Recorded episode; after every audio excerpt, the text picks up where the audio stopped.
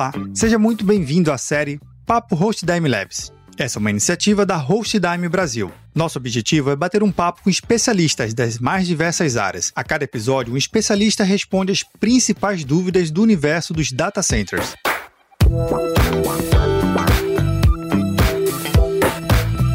Nesse episódio, eu conto com a participação do Patrick Miller, administrador de sistema. Patrick, seja muito bem-vindo aqui à nossa minissérie. Muito obrigado, Vinícius. É, espero que possa esclarecer todas as dúvidas dos ouvintes com relação a esse tema. Patrick, a gente vai falar de um tema que tem ganhado destaque cada vez mais e toda semana tem alguma notícia de alguma empresa que sofreu algum tipo de ataque de ransomware. A gente sabe que, além dos prejuízos tecnológicos, também tem financeiros e a sociedade como um todo acaba sofrendo a depender do segmento de negócio que a empresa passa esse ataque. Mas como é que a gente pode se proteger de fato desse ataque, desse tal do mal do século XXI? É, realmente tem se tornado bastante comum esse tipo de ataque e existem algumas medidas básicas que podem ser tomadas para se proteger desse tipo de ataque, como a manutenção dos sistemas operacionais e aplicativos utilizados nos sistemas operacionais nas versões mais recentes, é, um, manter um bom antivírus instalado nesse, nesse sistema e também ser cuidadoso, né, fazer um trabalho de conscientização com toda a sua equipe para que eles não cliquem em links que não considerem confiáveis ou acessem sites que façam downloads automáticos ou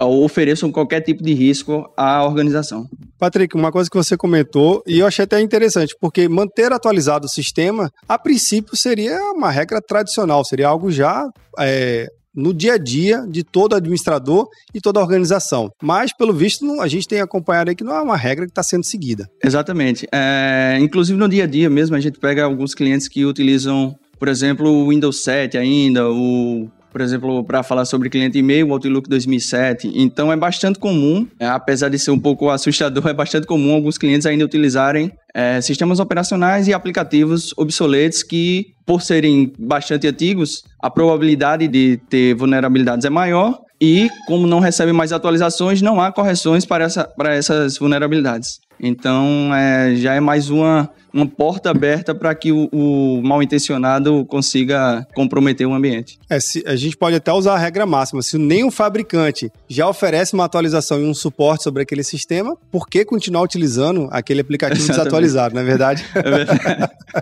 Legal. E o que mais? A gente pode estar, tá, de repente, montando uma estratégia para a gente manter protegido dentro, dentro desse ambiente. Além dessa, dessa estratégia, caso isso não funcione, é sempre bom também manter os backups atualizados tanto, tanto da, das máquinas, né, utilizadas pelos colaboradores, como da máquina de, de produção. A gente costuma falar que o, aquele, fazer aquele backup 321, que é o backup do backup do backup, e manter sempre um backup fora do ambiente que normalmente é utilizado principalmente um backup offline, para que, caso a rede seja comprometida, é, não afete aquele dado que está guardado lá offline. Mas o backup mesmo é aquele que é testado, então é, exatamente, é. De, leve em consideração o teste do backup, é, é exatamente.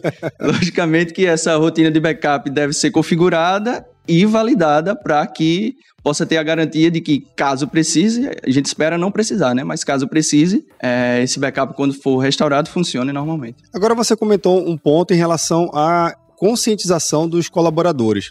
A empresa investe vários milhares de dólares em sistemas e proteção, mas também conscientizar é importante em todas as etapas e continuamente. Seria isso? Isso é importante? Porque como é que normalmente as, esse ataque ocorre? Por meio de engenharia social, por exemplo, é, o atacante sabe que tal colaborador usa tal banco, manda um e-mail, é, tipo um phishing, falando é, com logomarca, tudo, tudo exatamente igual ao, ao e-mail do banco, mas lá tem um link com um arquivo malicioso, vamos dizer um boleto, e ele baixa, mas dentro daquele arquivo tem um, um o código malicioso que vai comprometer tanto a máquina como possivelmente a rede também. É, outras questões seria o, o ataque conhecido como malvertising, que é, por exemplo, você acessa um site lá, vários sites têm os seus anúncios. E ao passar o mouse ou clicar naquele anúncio, possivelmente também há a probabilidade de ter é, código malicioso e pode ser feito um download automático, um, é, baixado alguma coisa para aquela máquina e acaba comprometendo também. Então, o trabalho de conscientização e atualização das, das máquinas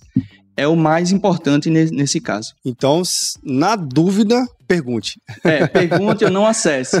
Como administrador do sistema, a gente tenta limitar o máximo de acesso ao usuário final. Por exemplo, não permitindo acesso a determinados sites dentro da rede ou não, não permitindo determinados tipos de download naquela máquina. Mas é, caso haja necessidade dele ter acesso a, a esses sites ou baixar alguns arquivos, é sempre importante fazer esse trabalho de conscientização. Então, tem mais alguma dica aqui, Patrick, para compartilhar com a gente? Manter um pé atrás em qualquer arquivo que você busque baixar na, na internet, é, buscar fontes oficiais, é, se chegou algum e-mail de banco ou de algum parceiro, buscar se realmente aquela, buscar por outro meio de comunicação, se realmente aquele e-mail é, vem com arquivo válido ou é, foi enviado realmente pelaquela, por aquele remetente, para que a gente possa realmente manter o ambiente seguro e livre desse, desse famoso, como você falou, mal do século, né? Legal, legal. Então, queria agradecer a sua participação, Patrick, na nossa minissérie e até a próxima oportunidade. Eu que agradeço e até a próxima.